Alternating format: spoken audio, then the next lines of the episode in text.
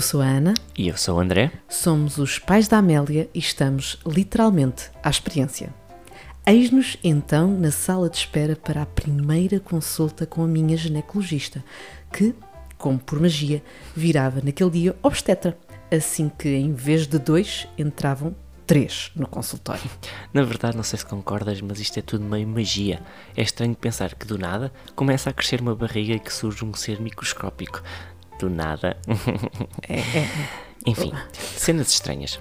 Boa nova comunicada, passemos então ao momento dos nervos. A ecografia, para perceber se estava tudo bem. ansiedade ao rubro, gel frio sobre a pele e lá andava a ceninha a deslizar por uma barriga que nada deixava antever. Posso ser eu a fazer da médica? Vamos a isso. Pois é, temos aqui um saquinho, mas ainda não podemos dizer que temos bebê. Vamos ter de voltar a espreitar daqui a umas semanas. Vai já deixar marcada uma consulta para o dia 10 de fevereiro. Nesse momento, o meu raciocínio bloqueou. Aquele dia fazia lembrar qualquer coisa, sabem? Quando ouvem aquela data e pensam, eu tenho, eu tenho qualquer coisa marcada, eu tenho, eu tenho. Pumbas. Doutora, desculpe, só uma dúvida. Ah, No dia 11 tenho uma viagem de trabalho, nada especial, vou para fora. Posso ir, certo? E foi nesse preciso instante que ambos descobrimos o que viria a ser a nossa vida a partir dali. Foi exatamente naquele momento quando a médica responde: Então, tem consulta no dia 10. Nessa altura, vemos se está tudo bem. Se puder, vai. Se não puder, não vai. Muito simples. Agora, a vossa vida tem novas regras. Admitimos, foram semanas de muita ansiedade. Estas novas regras, sem poder contar o que ainda não era uma notícia e já haver, lá está, as regras a serem ditadas por uma mera possibilidade. Mas a miúda já devia gostar de andar no Laréu, então, na consulta do dia 10 de fevereiro, lá estava ela toda boa a mostrar-se às câmaras. E eu lá fui. Quase faleci quando me apercebi de que tinha passado aqueles aparelhos raio-x da segurança. Só pensava, pronto, já dei cabo do bebê. Queimei o bebê. tá? Mas correu tudo bem, acho eu, e como ainda não era vítima dos enjoos, foram quilómetros a pé sem esforço algum. Tudo na maior. Iam ser nove meses na boa. Ainda bem que aproveitaste, porque a liberdade é essa não durou muito. E foi a última viagem de avião que fizeste até 2022. Verdade. E ainda bem que logo nessa semana começámos a partilhar a novidade com a família mais próxima. 2020 não se revelaria um ano fácil, como sabem, e ninguém imaginava o que estava para vir, e não, não falo da Amélia. Primeiras questões. Como é que vamos contar? Como já sabem, somos de comunicação. Decidimos então escrever uma carta em nome da Amélia ou do Bernardo, caso fosse um menino, assinada com uma ecografia. Tinha imenso texto, tinha imensas coisas bonitas, bem escritas, que ninguém leu. Na verdade, chegou o Estou a caminho para desfazer em lágrimas, saltos e gargalhadas aquelas almas ansiosas. E assim foi. As mães adivinharam antes de abrirem o envelope. Lá está, são mães. Os pais pularam de euforia, que nem crianças. E os tios soluçaram. Missão cumprida. Depois de muitos quilómetros percorridos. E ainda bem que o fizemos. Sim, sim, porque na semana seguinte tudo iria mudar. Estávamos em março de 2020 e tínhamos um concerto, Capitão Fausto no Campo Pequeno, e antes um jantar de amigos. O último jantar, o último concerto, tudo o último. Mal sabíamos nós. Ainda estávamos naquela altura em que não se pode contar, sabem, porque ainda não passou o primeiro trimestre. Por isso era importante disfarçar. Isto depois de uns dias antes, a Ana já ter tido de recusar um copo de vinho porque supostamente estava com enxaquecas num outro jantar com uma amiga. E logo a Ana que mente tão mal. Nada disso, nada disso. Pronto, está bem, como se eu deixasse de beber um copo por causa de uma enxaqueca. Pronto, dizem que, que começámos logo a dar nas vistas, portanto. Eu não sei se reparas, mas mais uma vez álcool. Mais uma vez o álcool aqui a ser eh, falado. Faz sempre bem. Nós vamos perder a guarda da miúda. Aí vamos, vamos. Não, Voltemos, não, não, não. Voltemos então ao jantar pré-concerto. De repente, uma das nossas amigas comunica: havia um bebê a caminho. Hum? Uhum. Como assim? Como é que ela sabe? O cérebro congela e ficamos sem saber o que fazer ou mesmo o que dizer. Como assim um bebê? Então, mas não somos nós que estamos grávidos. Lá conseguimos fazer o controle altel três vezes, o sistema reiniciou. Claro, fizemos a merecida festa, demos os parabéns, brindámos, Com água. com água, claro, e os pedidos para jantar e sempre com aquela cara de cá, estão a ver? Melhor, sempre com aquela cara de parvo, aquela expressão de temos algo para vos contar, todos estão a perceber que temos algo para vos contar, mas fingimos todos que ninguém está a perceber. Isto é um bocadinho o sinónimo de amizade, não é? Estou certa que sim, vamos ser solidários, é uhum. isso mesmo. E foi nesse contexto que eu voltei a perceber as imposições da Amélia. Esta minha amiga, grávida, pede o favor, mais do que legítimo, de alguém trocar de lugar com eles. Tinham bilhetes de pé na plateia e os nossos eram em lugares sentados. Mais uma vez, dei nas vistas. Enrolei tanto na miserável desculpa que não havia nada que me valesse. Resumindo, cheios de fé no nosso poder de representação e nem um espectador devemos ter conseguido enganar. Ridículo. Entretanto, para melhorar, os enjoos já faziam parte do filme. Os únicos desejos que tive foi mesmo os de ver bem longe a carne assada que me deixava nauseado. E mais uma vez, já não enganava ninguém no emprego. Continuam a dizer que sim, mas eu não acredito. Os almoços na Copa eram só mais uma confissão às claras e não fosse a descrição de quem me rodeava, Pobre Ana. Agora ouçam bem a história que a Ana tem para vos contar. E não é uma história, é bem real.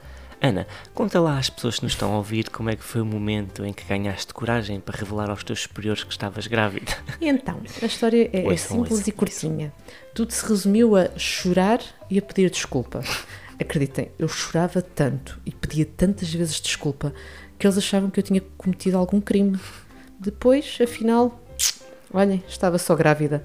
E sim, foi claramente bom perceber que houve um abraço no fim que me deu aquele conforto de ter a certeza de que não havia virado um fardo. Mais uma vez, falemos um bocadinho a sério. Aqui ainda há muito a mudar. Engravidar é um direito, não tem de ser um receio para quem o faz e muito menos um motivo para dispensar, despedir ou boicotar aquela trabalhadora ou aquele trabalhador. Sim, porque nós homens também temos direito a licença e também podemos e vamos ter de faltar quando as crianças estão doentes ou não há escola. Notícia de última hora. Ambos são pais e as obrigações são exatamente as mesmas. Pois é, meus amigos, não é só ali a brincadeira do início. Truca, truca, outra vez. A verdade é que, no nosso caso, o emprego nunca foi um problema e contamos com todo o apoio. Aliás, hoje é mesmo um refúgio onde nos escondemos da Amélia. Verdade. E é nesta altura que Tananana. Olá, Covid-19, tudo bem então? o quê? Alguém comeu um morcego e vamos todos morrer? Está certo então. Mas vens para ficar ou isto são só uns dias para curtir o sol de Lisboa? Ah, vens mesmo para ficar então. O que é que acharam? O que é que achaste deste momento de entretenimento? Temos mesmo jeito para, para as certo. artes de representação. Qual mano? Somos ótimos. Uh, mas podes continuar. Posso? Podes, então, podes. perante toda a incerteza que vivimos naquele início, uma coisa foi certa a grávida fica em casa, em teletrabalho e a vida social passa apenas para dentro dos ecrãs. Ai, não tenho saudade nenhuma desse tempo. E foi assim, por videochamada, que demos a notícia da gravidez aos nossos amigos e aos restantes familiares. Depois da ecografia, lá está, a oficial do primeiro trimestre, lá mostrávamos aquela imagem pela câmara que também podia ser de uma vesícula, eu que tenho pedra na vesícula, e de certeza que a vesícula ia ser mais fácil de parir. André, desculpa. É outro episódio. E de aturar. Esse vai ser em todos. Mas uh, vá, conta lá qual foi um dos melhores momentos, vá. Um dos melhores momentos dessas revelações à distância foi mesmo quando mostramos a uns amigos a ecografia. Dois médicos, um deles veterinário. Faz todo sentido. Temos duas gatas. A Ana tinha dito que era um exame para eles analisarem e darem uma opinião e eles, super focados, lá se empenharam na interpretação. E sempre com aquele receio de, de perguntar: mas é, é um bebê? Claro. Estes momentos serviram, eh, felizmente, para interromper a monotonia do confinamento. Seguiram-se as consultas e outros exames, sempre, sempre sozinha. E foram muitos. Análises, líquidos horrorosos, cotonetes no rabo. Lá ia eu, toda mascarada, sem tocar em nada. Atravessava corredores e salas vazias. Falava com as poucas pessoas com quem era obrigada a contactar, sempre com um acrílico no meio e metros. Muitos metros de distância. E quando saía, tinha direito a uma sessão intensiva de desinfecção. Era assustador, sem brincadeiras, parecia um filme dos de terror e nós só queríamos sair dele. Queríamos e, mesmo. E mesmo eu, mesmo na consulta em que sabríamos o sexo de bebê, eu fiquei à porta, muito ansioso e muito nervoso. Percorri, acreditem, sozinho e no meio daquela solidão de Lisboa em pleno confinamento, a rua do hospital para cima e para baixo, vezes sem conta. Até ao momento em que a Ana apareceu e começou a cantar a Amélia dos Diabo na Cruz. Não foi de todo como imaginei. Não foi. Como imaginámos, mas se quiseres posso cantar um bocadinho para Deixa ajudar. estar, deixa estar, as pessoas não precisam de sofrer. Já chega este podcast. Posso dizer-vos que quase vivi aquela experiência super instagramável em que o género do bebê nos é comunicado num evento organizado para o efeito. Estão a ver? É ótimo. Sim, balões, pessoas. eh, Fuminhos. Sim. Faltaram então os balões, as pessoas, os fuminhos. Faltou tudo, na verdade. Mas de resto foi quase a mesma coisa. Quase, quase. E depois regressámos depressa à casa. Nada de comemorações, ui. Não, não. Não fosse o bicho apanhar-nos. Também estava tudo fechado. Mas os meses passaram e foram mesmo muito poucas eh, as vezes em que alguém me viu grávida, inclusive os nossos pais. Antes ouvia muitas mulheres a queixarem-se daqueles tempos em que grávidas eh, sentiam o abuso de toda a gente a querer passar a mão pela barriga. Eu assumo. Dava tudo para ter gente por perto, mesmo que tivesse de tolerar várias mãos em simultâneo em cima da pança. Eu aguentava. Melhor do que zaragatuas, certamente. Sem dúvida. Entre microcontactos, via janela, lá fizemos os brindes da Páscoa, lá iam ficando os miminhos à porta. Aos sábados de manhã era a altura de festa. Tínhamos o curso de preparação para desenjoar da solidão. O curso de preparação. Era Minha convívio. Nossa Senhora. É claro que tínhamos de fazer o curso. Acham lá que a Ana aceitava ter um filho sem estudar? De improviso? Esqueçam, nem pensar. Lá fomos então aprender a dar banho a um nenuco via Zoom e a perceber que éramos uns desnaturados porque ainda não tínhamos estudado devidamente qual o carrinho com melhor relação qualidade-preço. A sério, um dos pais tam- que, que também assistia tinha tabelas de Excel com os carrinhos. E bem, Bem, e eu? Eu nem sabia pegar um nenuco. Mas vá, tirámos apontamentos para saber mas vá. Este curso deu ao menos para ganhar alguma segurança. ou não. Na sessão sobre o parto não desmaiei por pouco e lá se foi a pouquinha segurança que eu tinha. Mas claro, agora fora de brincadeiras, não tenham dúvidas se sofrerem desta, desta, repito, insegurança, desta ansiedade, pelo menos podem dizer que fizeram tudo, tudo, tudo o que estava ao alcance para que corresse bem. Se depois é tudo como no curso, depende. Se tiverem uma Amélia, nem por isso. A verdade é que não há duas histórias iguais. E isto tem de nos ajudar a mudar as expectativas e a perceber o real impacto de um curso de preparação para o parto. Bem bom para relativizar as sentenças preferidas nas redes sociais, onde, acreditem, nos sentimos constantemente no banco dos réus. Então cá vai. Corta o cordão sem pressa, amamenta toda hora, ou então nada de amamentar sempre que eles querem. Recusa o leite adaptado, nada de xuxa, tem o bebê de cócoras, não aceites epidural, reza à padroeira das grávidas. Minha gente, calma, muita calma. É demasiada informação e literalmente cada cabeça sua sentença. Eu adorava era ter aproveitado as redes para divulgar o número de vezes em que, mesmo com uma bela barriga, nas filas para a caixa de supermercado, as pessoas pareciam só me estar a ver de costas. Eu não sei se concordas, mas eu acho que as grávidas tornam-se transparentes. Ou então achavam mesmo que tu eras uma barriguda de natureza. Oh, oh, oh, oh, oh. Ou então, pronto, achavam que eu estava mega elegante e nem parecia grávida.